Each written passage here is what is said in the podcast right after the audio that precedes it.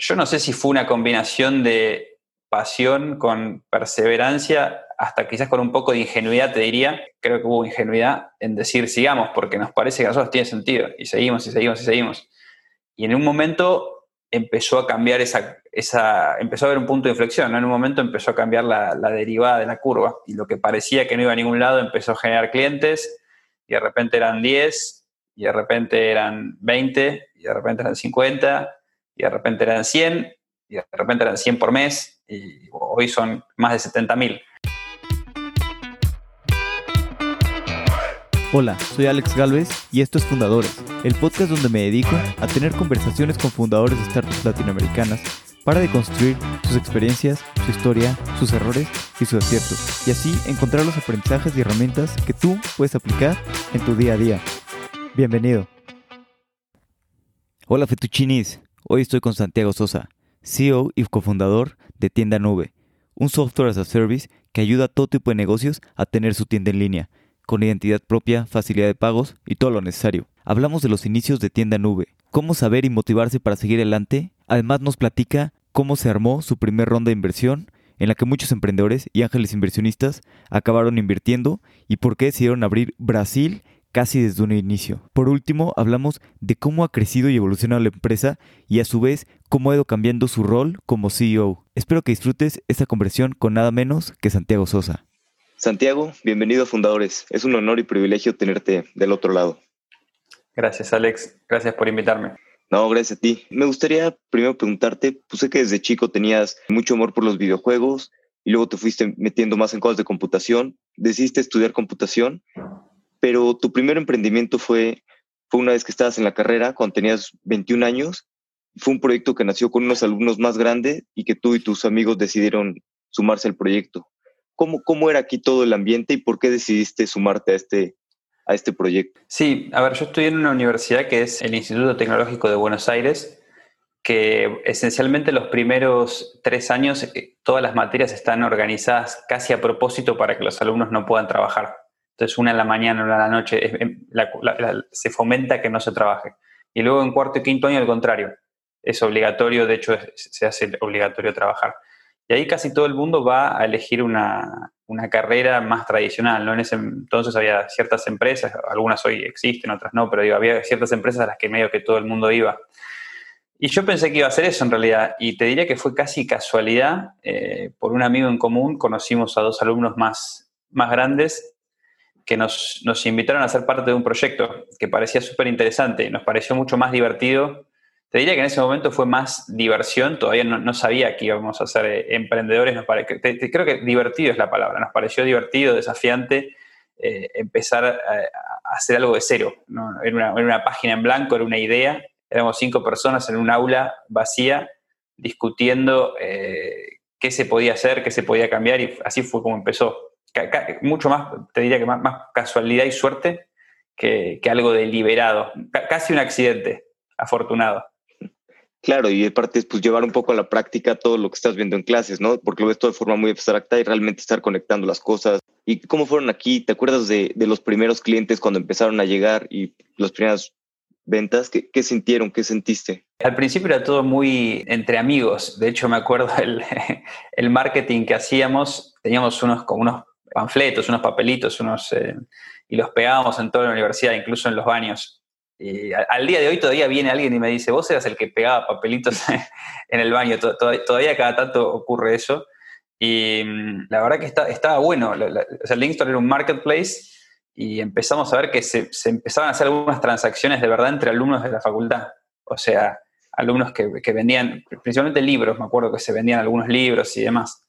Después el proyecto en sí nunca llegó a escalar mucho, eh, diferente a tienda nube. Entonces fue, siempre, siempre quedó medio en un, en un, círculo cerrado, pero estuvo, cuando veías que ese esfuerzo se traducía en algo real, eh, obviamente generaba mucha satisfacción. Sí, aquí, aquí el proyecto pues no escaló mucho, algunos eh, eh, personas se salieron, están en otra etapa de la vida, luego me parece que todos se dieron un, pequeño break. Tú hiciste una pasantía en la India. ¿Cómo, crees que te ayudó el, pues, descansar, dejar de, de, trabajar en esto y, despejar tu mente para, pues antes de, de decidir los cambios que hicieron y que naciera tienda nube. Sí, a, ver, Linkstore creo que estuvo genial nosotros, sí, estoy tratando de hacer memoria, creo que empezamos, tú, tú dijiste a los 21, pero creo que fue incluso antes, no sé si fue entre 19 y 20 que empezamos a pensar esto. Y ya cuando estábamos terminando la facultad, cerca de los 21 avanzados, 22, llevábamos casi dos años y medio más o menos trabajando en esto y sin cobrar eh, literalmente un peso. Y empezaba a sentirse un poco frustrante porque uno iba viendo a sus amigos y cómo ellos iban entrando en empresas y creciendo y demás. Entonces, en un momento se puso desgastante, como que eran, fueron dos años muy divertidos de aprendizaje, pero no se llegaba a donde queríamos y empezó a generar cierta frustración, cierto desgaste. Y ahí nos tomamos este, este break. Justo yo estaba trabajando en el laboratorio de, la facultad y ahí veo un, también como una publicidad de una empresa en India que estaba haciendo intercambios con empresas de Argentina. Con esta universidad, perdón. Una empresa india con, la universidad, el ITBA, que es el, Instituto Tecnológico de Buenos Aires. Que de hecho es, parecido al TEC de Monterrey. Yo no lo conocía en ese entonces, pero después en India conocí gente del TEC de, de Monterrey. Es una universidad bastante similar en sus características. Y ahí apliqué y y armé mi CV con mi cortísima experiencia emprendedora y puse, bueno, yo armé este proyecto y, traté de crearle un, como una narrativa eh, emprendedora. Y me fue mal, o sea, no, me rechazaron. Lo cual, y, de repente, bueno, obviamente me resultó muy frustrante y empecé a ver amigos míos que aplicaban y quedaban. Y quedó uno y quedó otro y quedó otro. Y digo, ¿cómo puede ser? Yo, yo no me sentía, digamos, ni, ni mejor ni peor, pero me sentía a la par. Y digo, ¿por qué ellos todos quedan y yo no? Y ahí lo que hice fue les pedí el, currículum y empecé a ver que ellos habían armado un currículum que nada tenía que ver con emprendedorismo y demás. Era, muy técnico el currículum de ellos. Entonces agarré y te cuento una picardía que, luego se la conté a mi, a mi jefe en India. Volví a aplicar con mi segundo nombre, mi, segundo nombre, yo me llamo Santiago Alberto Sosa, apliqué como Alberto Sosa con un currículum mucho más técnico y ahí sí me llamaron a la primera entrevista y después pasé por todo el proceso y finalmente quedé seleccionada. Fueron tres meses espectaculares, muy, muy divertidos y de mucho aprendizaje. ¿Y qué aprendizajes te dejó todo esto? Qué padre, la verdad, este, pues ir a la India, la verdad es que una cultura totalmente distinta y creo que te enriquece mucho, ¿no? Estar allá un tiempo. Sí, creo que hubo algo de aprendizaje técnico que estuvo muy bueno porque empezábamos a, a desarrollar aplicaciones en Android en una época donde prácticamente no, no, existían las aplicaciones móviles. Estamos hablando hace más de 10 años. Pero lo más rico fue la cultura y la gente, sin duda alguna. Eso fue por lejos lo más, más, más rico, lo más interesante. Por un lado, una cultura muy parecida en lo que es el cariño y la calidez, pero por otro lado, una cultura que no tiene absolutamente nada que ver en términos de eh, costumbres o comidas, no sé, o, ropa, o, todo, todo se siente y se ve distinto, pero sí te sientes muy eh, em, bienvenido. Eso sí que eso sí estuvo, estuvo muy bueno. Y al día de hoy hay algunas personas con las que hace, poco volví a la India, hace dos años creo, hace un año y medio, y me volví a encontrar con mi jefe y estuvo, fue, fue, muy lindo, tengo mucho cariño. Qué padre, qué buena onda que, que los hayas vuelto a ver y todo. Y bueno, ya aquí pues te despejaste, aunque sé que seguían pensando en eso, trabajando en eso, no, no se despejaron tanto. Y después, ¿cómo fue que, que nació Tienda Nube? Bueno, y ahí yo fui con Martín, o sea, Martín, uno de nuestros fundadores, que hoy es eh, nuestro director de producto. Volvimos de India. La verdad es que en India nunca dejamos de pensar en Linkstore, seguimos pensando, incluso seguimos trabajando un poco los fines de semana. Y nos reunimos con Alejandro y otro Alejandro más y José. Y y dijimos, bueno, ¿queremos seguir haciendo esto o no? ¿Tiene sentido o no? ¿Tiene sentido seguir poniendo energía y tiempo eh, o no? Y fue, fue, una época bastante mentalmente cansadora, porque había mucho, muchas ganas y mucho entusiasmo, pero no era claro el camino. Ahí lo que nos dimos cuenta era que no iba a ser Linkstore, no iba a ser ese mismo modelo de negocios, de marketplace, pero sí aprendimos en Linkstore que más allá de que había alumnos que compraban y vendían libros usados, empezaban a aparecer algunos pequeños negocios, algunas pymes que usaban la plataforma para publicar productos. Y lo que les gustaba, diferente de, otros marketplaces, es que pedían un grado de personalización, querían que se viera más parecido como la identidad de su marca. Entonces empezamos a hacer ciertas funcionalidades para que eh, ellos sintieran que su identidad de marca estaba comunicada dentro del Linkstore, todo esto.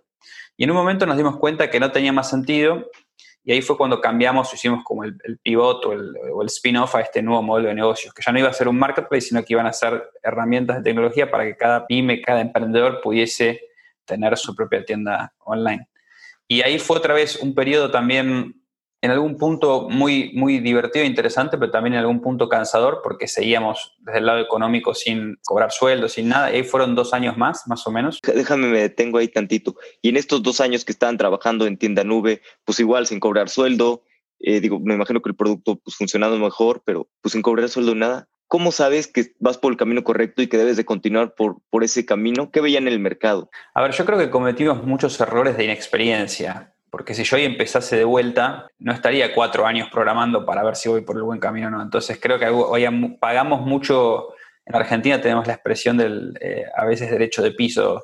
No, sé si aplica exactamente, pero es, este concepto de cuando uno no sabe, recién empieza, todo le cuesta mucho más, ¿no? Entonces, esencialmente, la verdad es que no sabíamos si íbamos por buen camino o no. Y de hecho había mucha gente muy experimentada, emprendedores exitosos, eh, fondos, inversores ángeles que nos decían que no íbamos por buen camino. Nos decían que, íbamos, que, estábamos construyendo algo que iba a ser chico, que el tamaño del mercado no era lo suficientemente atractivo, que el tamaño de la oportunidad no, nunca iba a tener los retornos que nosotros esperábamos y demás. Yo no sé si fue una combinación de pasión con perseverancia hasta quizás con un poco de ingenuidad, te diría, creo que hubo ingenuidad en decir sigamos, porque nos parece que a nosotros tiene sentido, y seguimos y seguimos y seguimos. Y en un momento empezó a cambiar esa, esa empezó a haber un punto de inflexión, ¿no? En un momento empezó a cambiar la, la derivada de la curva, y lo que parecía que no iba a ningún lado empezó a generar clientes, y de repente eran 10, y de repente eran 20, y de repente eran 50, y de repente eran 100, y de repente eran 100 por mes, hoy son más de 70 mil pero bueno, no, fue fácil eso. Este, el inicio no fue, no, no, fue fácil. Sí, claro, complicado porque aparte pues, ves a todos tus demás amigos eh, trabajar en empresas, crecer profesionalmente y, tú, digo, parece que estás sin avanzar, ¿no? A los ojos de, pues, de la gente. Yo me sentía muy atrasado, sí, sí, yo me sentía muy atrasado.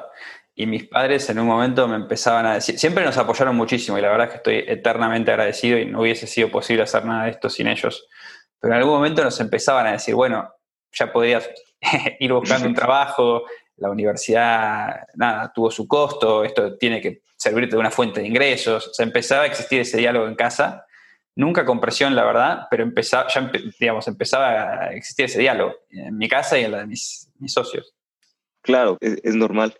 Y un poquito cuando consiguieron esta primera ronda de inversión, de inversión ángel, ¿te acuerdas qué se sintió en ese momento? Y digo, pues llevaban un buen rato sin cobrar sueldo y, y un poquito pues también la validación y todo. Y...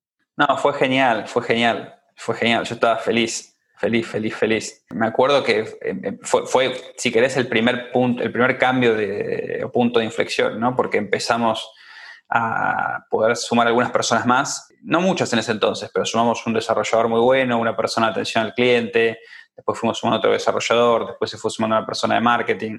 Ya para cuando recibimos esa inversión ya, ya estábamos generando clientes de una forma sistemática, si se quiere. Eh, entonces pudimos empezar a expandir más eso, pudimos empezar a, invertir y casi inmediatamente nos fuimos a Brasil. ¿Y, cómo se armó esta ronda de inversión? ¿Con quién llegaste primero o, cómo conseguiste a los inversionistas pues, tan buenos, con experiencia y tan variados? Creo que fueron ocurriendo varias cosas en paralelo. Habíamos conocido otros amigos emprendedores que fundaron una compañía que, se llama Restaurando, que luego se, vendió a, a The Fork. Ellos tenían un poquito más de experiencia que nosotros. No tanta más, pero sí un poco más. Eran un poco más grandes, tenían un poco más de camino recorrido.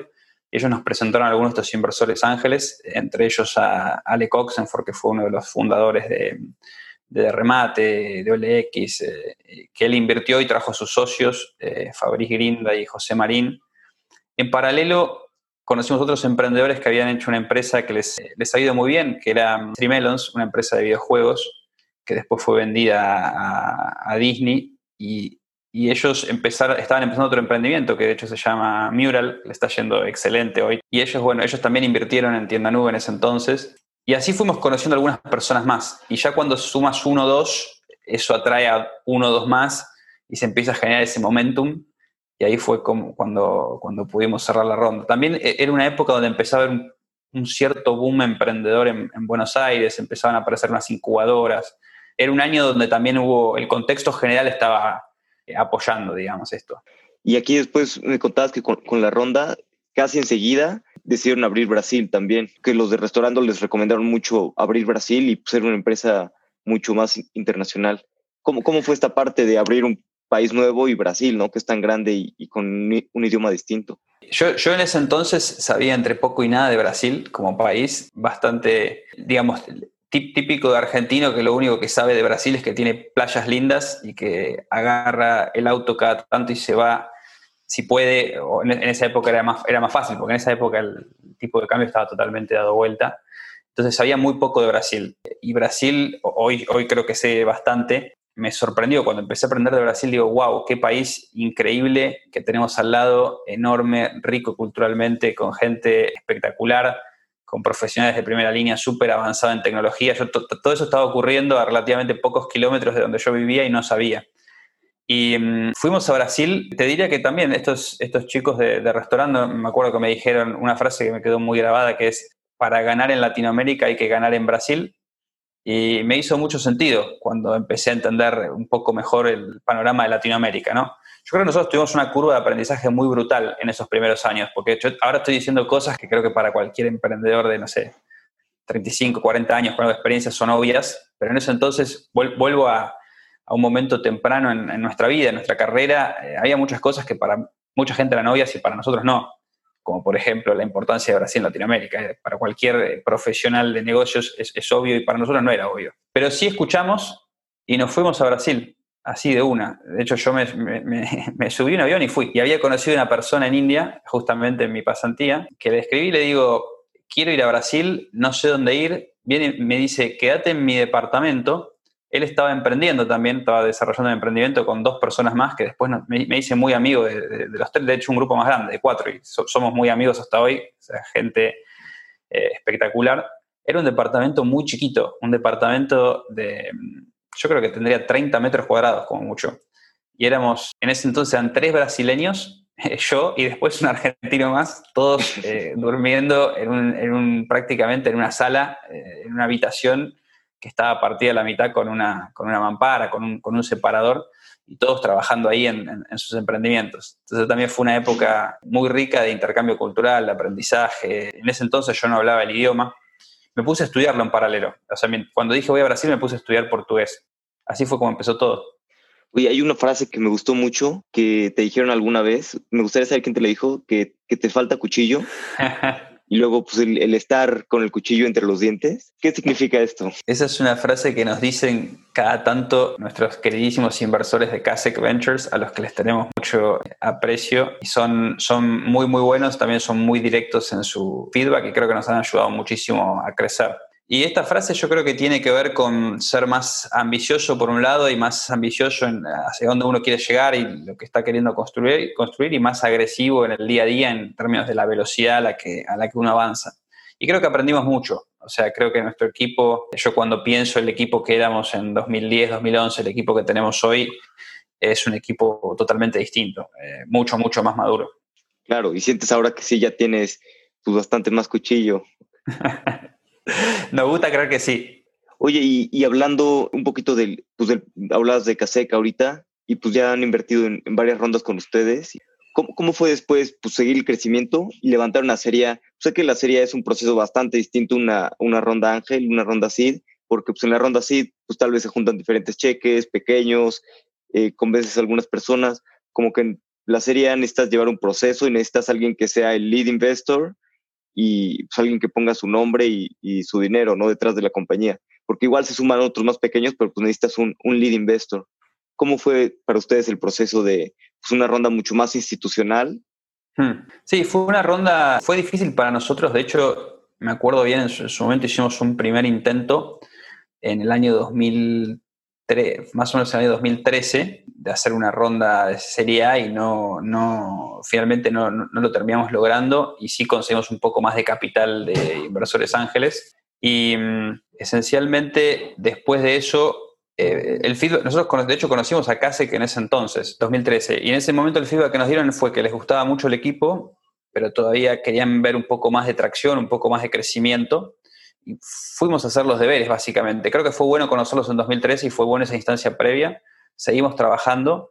En ese entonces creo que teníamos unos mil clientes, fuimos a trabajar unos 18 meses más, llegamos a casi 4.000, 5.000 clientes y ahí volvimos a hablar con ellos y ahí fue, fue bastante más natural, o sea, porque hay una relación ya preexistente y nos fueron conociendo, fueron viendo los progresos y, y bueno, así fue como avanzamos. Y, con esto de la relación preexistente, digo, no hay tantos fondos en, en Argentina, cada, cada, vez hay más, igual en Latinoamérica, pero yo creo que es importante para levantar una ronda, pues no es tan fácil como que llegas, los conoces, hablas con ellos e invierte, ¿no? Normalmente hay, hay que ir generando relación desde antes, que vayan conociendo al equipo, que vayan viendo el progreso y demás. ¿Cómo, pues, ¿cómo le hacías tú cuando pues, intentaste levantar una serie en 2013, luego en 2014 ya lo lograron, pero pues todo este proceso, ¿y cómo lo hiciste para generar una red de pues, inversionistas, ir hablando con, con más inversionistas y conociendo más gente que pudiera liderar esa serie? Fue un trabajo orgánico, un trabajo, si se quiere, de hormiga. No sé si hay muchos secretos. Lo que sí me voy dando cuenta y es natural y ocurre y es una práctica diaria, no sé diaria, pero semanal. Hoy te diría que semanalmente o mensualmente siempre estás conociendo un nuevo fondo que el día de mañana podría invertir.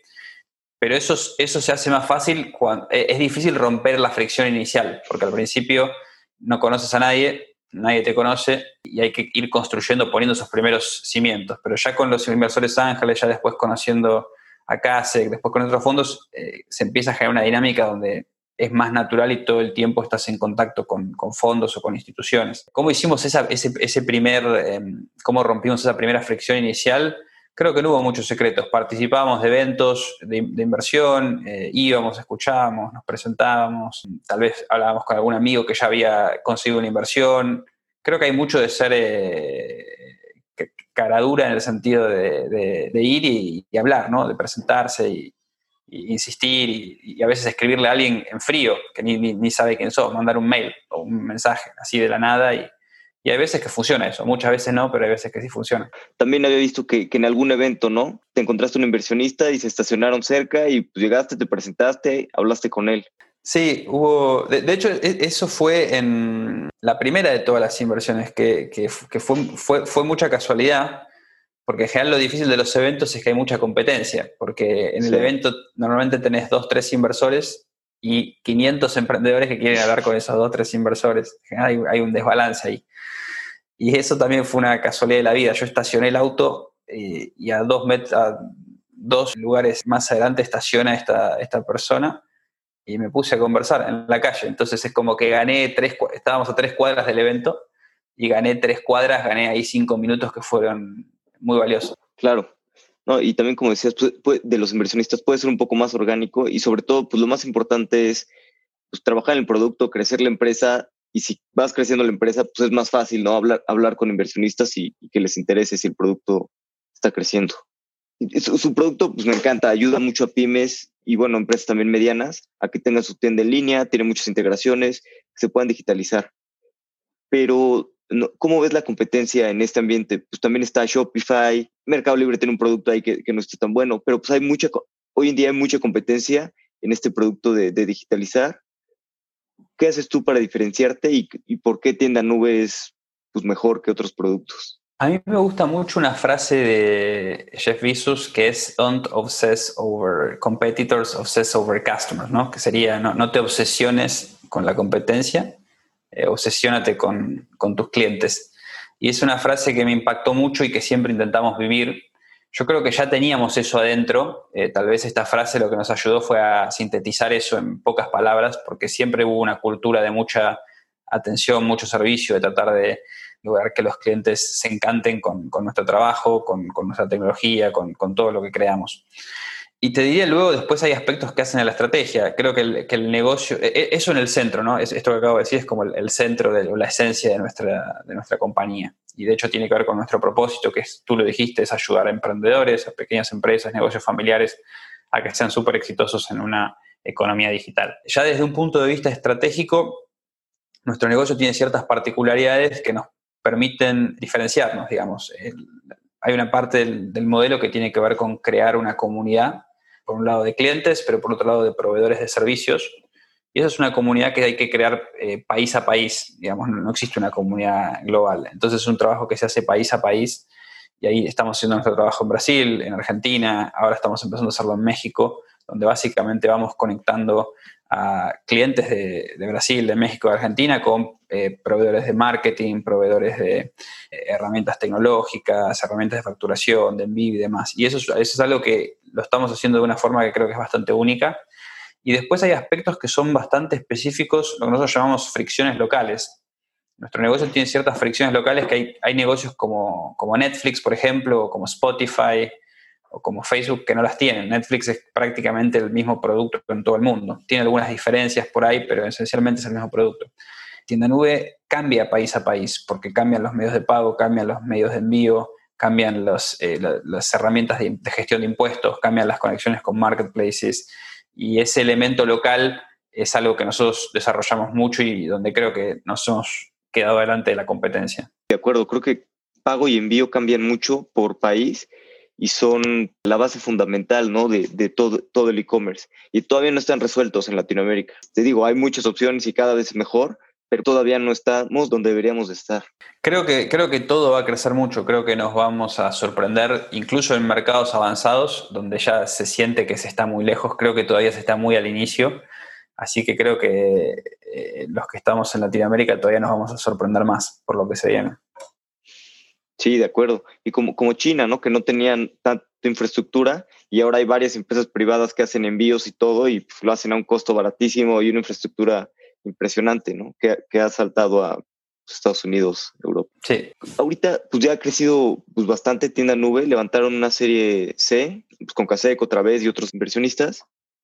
¿Cómo cambian los desafíos y cómo cambian las responsabilidades del CEO? Pues es una empresa pequeña en donde te concentras más en producto, a una serie A, ahora que son mucho más grandes, una serie C y tienen más de, más de 200 empleados. ¿Cómo ha cambiado tu rol?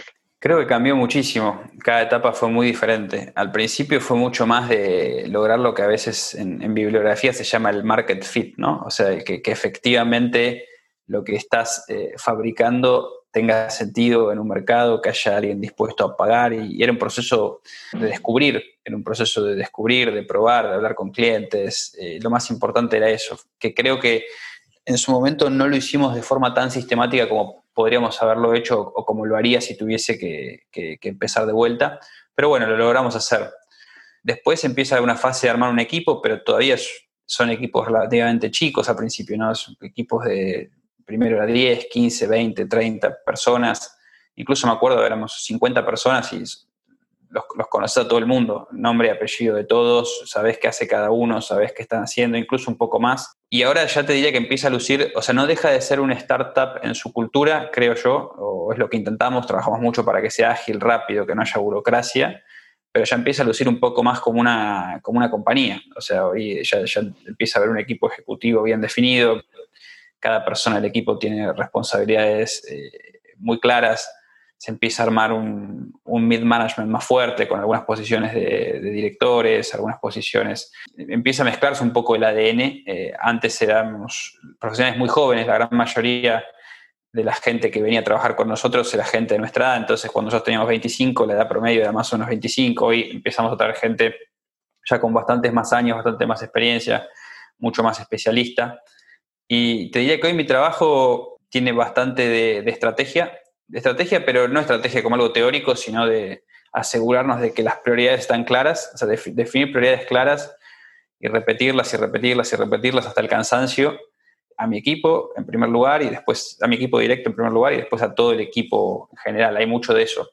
Después hay otra parte que, está siendo bastante intensa, siempre fue importante, pero ahora está siendo muy intensa, que es eh, atracción de talento, recruiting. Entonces participo constantemente de, entrevistas de gente que quiere trabajar con nosotros, estoy buscando gente que, es, muy buena y tratando de, invitarla a que, a que trabaje con nosotros. Y siempre queda una parte más institucional de relación con fondos, relación con, con inversores y demás. Y algo que empieza a pasar también ahora es que se va poniendo muy compleja la compañía en sí, porque son múltiples geografías, múltiples negocios.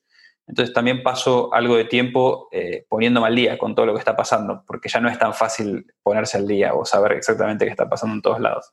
Sí, sí, sí, claro, nunca, nunca lo he pensado de esa manera, pero pues, claro, cuando eres una compañía chica, conoces a todos, es muy sencillo, bueno, no digo que sea sencillo, pero pues conoces a todos, es un trato distinto a cuando empieza a ser un número mucho más grande, eh, pues ya no conoces a la gente, tiene que ser pues, mucho más profesionalizado, ¿no? También el talento que traes, pues más corporativo, gente con mucha experiencia, pero, pero tal vez no tan, tan startupera.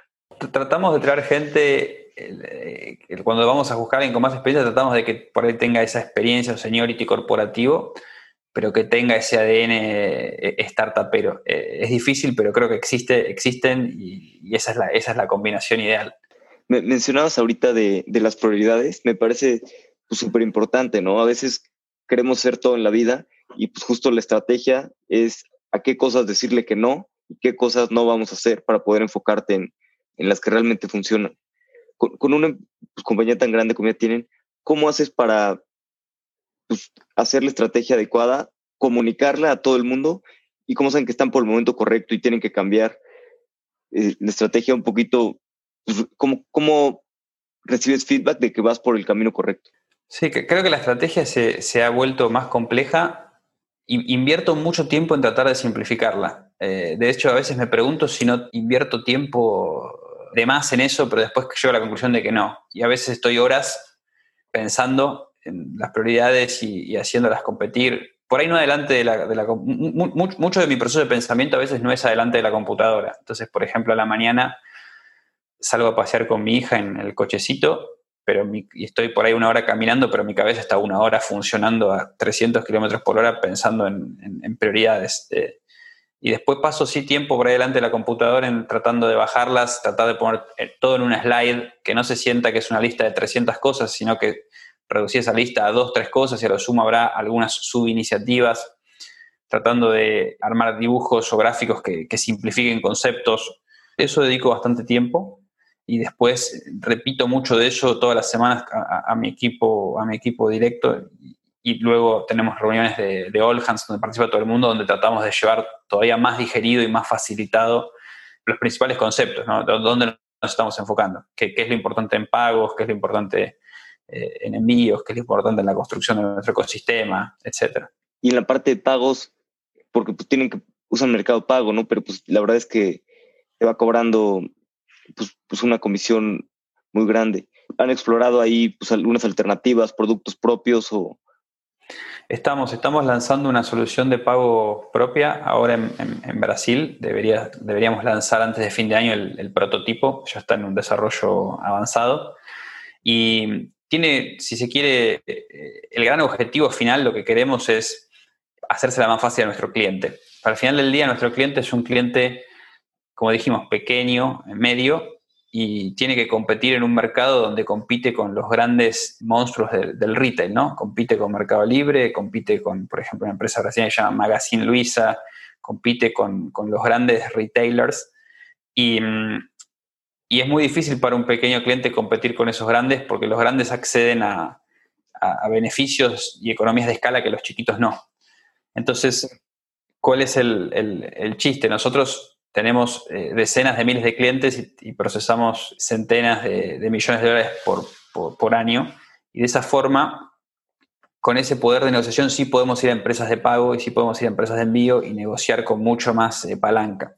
Entonces ahí lo que hacemos es, acabamos de cerrar un acuerdo, eh, que, digamos, todavía no puedo compartir los detalles, pero, pero en esencia lo que significa es que vamos a poder estar procesando pagos muchísimo más barato y toda esa diferencia casi toda, no toda, porque también tenemos que pagar nuestras propias cuentas, pero casi toda la diferencia se la vamos a trasladar a los, a los clientes y de esa manera logramos que pequeños clientes puedan estar en condiciones más eh, igualitarias que las que tienen los, los grandes del retail, ¿no? Y eso se conecta mucho con, nuestro propósito. Esta solución la estamos lanzando inicialmente en Brasil y queremos hacerlo en, en, México y en Argentina cuanto antes. No, hombre, qué bueno. Y qué bueno que le pasen el ahorro a sus clientes. Yo creo que así debe ser. Y hablando un poco más de medios de pago, cada país tiene medios de pago diferente y ustedes usan de acuerdo a lo que existe y a lo que pueden construir, ¿cierto? Sí, nosotros cuando pensamos en pagos, siempre pensamos en dando un paso para atrás, ¿no? Nosotros tenemos una estrategia de plataforma abierta. ¿Esto que significa? Que cualquier empresa o desarrollador o proveedor de servicios puede venir a ofrecer su solución dentro de nuestra plataforma. Entonces, así, por ejemplo, nosotros tenemos integraciones con, eh, por ejemplo, en México con Mercado Pago o con PayPal. Y en paralelo, como te contaba, también estamos desarrollando soluciones propias. Porque al final del día lo que queremos es que el cliente pueda elegir. Y sabemos que en algún, punto vamos a competir, con nuestra solución propia de pagos con, la que tienen nuestros, nuestros partners, pero en otro, en, otro, en otro punto vamos a colaborar. Nuestro, nuestro valor es crear una gran base de, de clientes y luego compartir con las empresas de pago. Como te contaba antes, eh, lo que hacemos es negociamos tasas que son eh, mejores, más baratas y eso se lo trasladamos a los clientes. Entonces se crea un escenario que es muy beneficioso para todos. El cliente paga menos, nosotros ganamos un poquito más y las empresas de, pago también tienen su, penetración en, lo que es nuestra base de clientes. Y eso eh, hay una convivencia y para nosotros está buena esa idea, filosóficamente hablando de, ecosistema abierto, donde puede haber terceros ofreciendo sus servicios y también está nuestro servicio como una opción más el que elige al final del día es el cliente. Me, encanta que tengan una filosofía de ser tan abiertas y sobre todo, pues conseguir mejores precios y compartírselos al cliente final. Creo que eso ayuda muchísimo a las pymes a pues, poder estar en, mejores circunstancias para competir con, pues, con los grandes, las grandes empresas. Cuando empezaron Tienda Nube, ¿algún día te imaginaste que, iban a lograr estar donde están ahorita? Digo, levantar una ronda de 30 millones de dólares, están en Argentina, están en Brasil, están en México, eh, tienen pues, bastantes empleados y sobre todo, pues tienen, no recuerdo ahorita bien, 60 mil o cuántos clientes, que son pues, pymes que están ayudando a ustedes a, a mejorar sus ventas y a mejorar su calidad de vida, por lo tanto. Sí, creo que la, verdad es que creo que nos lo imaginábamos, pero tiene que ver con esta ingenuidad que te contaba al inicio, esta ingenuidad de los 20, eh, 21 años, de, soñar algo muy grande y sí, nos imaginábamos, creíamos que, de hecho seguimos soñando muchas cosas y creemos que esto, todavía está muy lejos de estar de donde podría. Así que creemos que, los próximos 10 años deberían ser tan buenos como los primeros 10 y nos deberían llegar, llevar mucho, mucho más lejos. Y creo que en los sueños de hoy todavía hay un pequeño dejo de, ingenuidad que, lo, veo como positivo, ¿no? Creo que obviamente ser ingenuo es peligroso, pero hay veces que uno tiene que creer que algo que es eh, casi imposible es posible, porque si no se frustra. Entonces creo que también tiene un driver positivo. De acuerdo. ¿Y qué sigue para Tienda Nube en los siguientes dos años? Vamos a poner mucho foco en lo que es nuestra, nuestra plataforma y servicio core, o sea, la, base, lo que, lo que ya existe hoy, creemos que puede ser todavía mucho mejor, entonces invertir en las funcionalidades básicas de, compra, de, gestión de inventario, de catálogo, eso es una parte importante.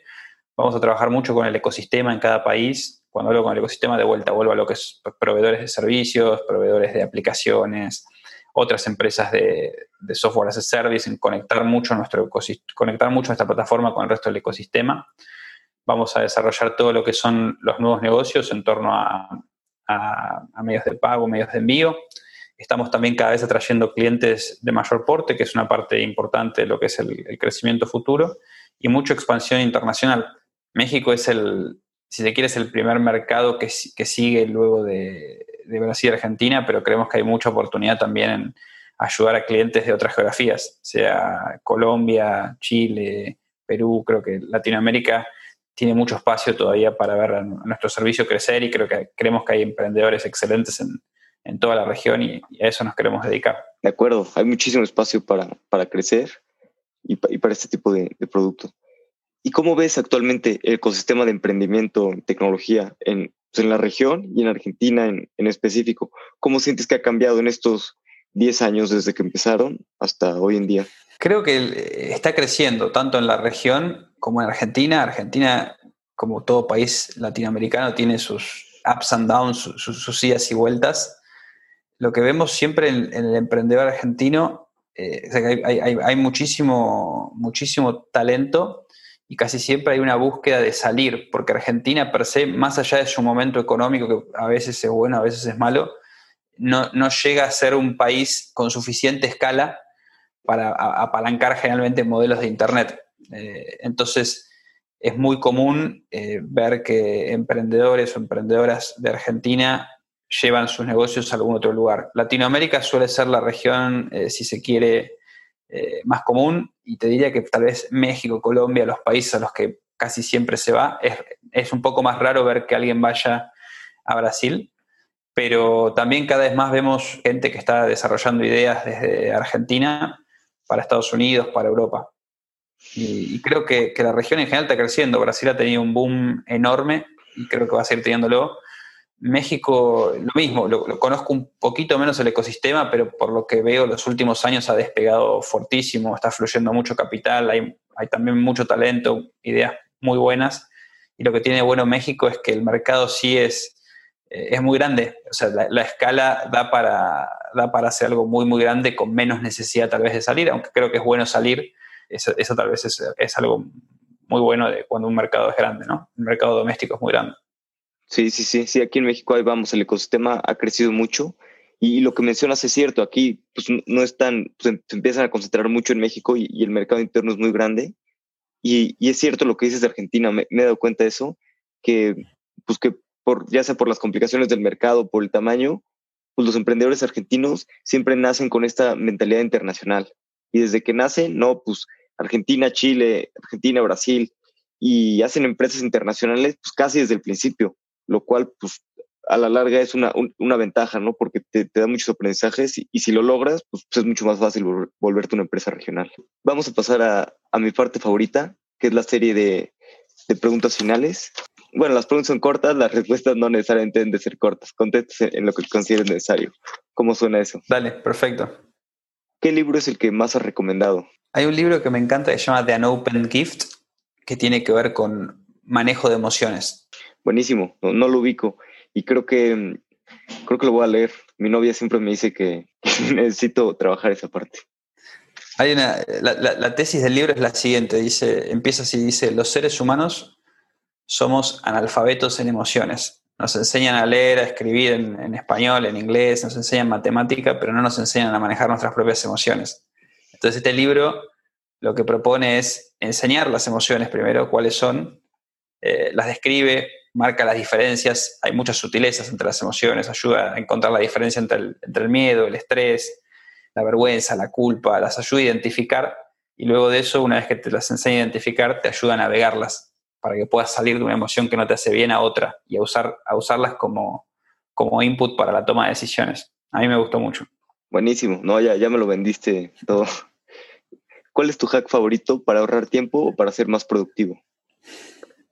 Te diría que priorizar, porque antes era, antes trataba de buscar hacks, no sé, de, herramientas, eh, no sé, aprovechar mejor el tiempo, tener una llamada mientras lavo los platos, mientras que cocino, y, al final del día lo que me doy cuenta es que hay tanto para hacer que no hay, no hay mejor hack que priorizar, priorizar, priorizar, priorizar y asegurarse que estás haciendo la, una o dos cosas que al final del día eh, generan la productividad o el, output o el resultado deseado.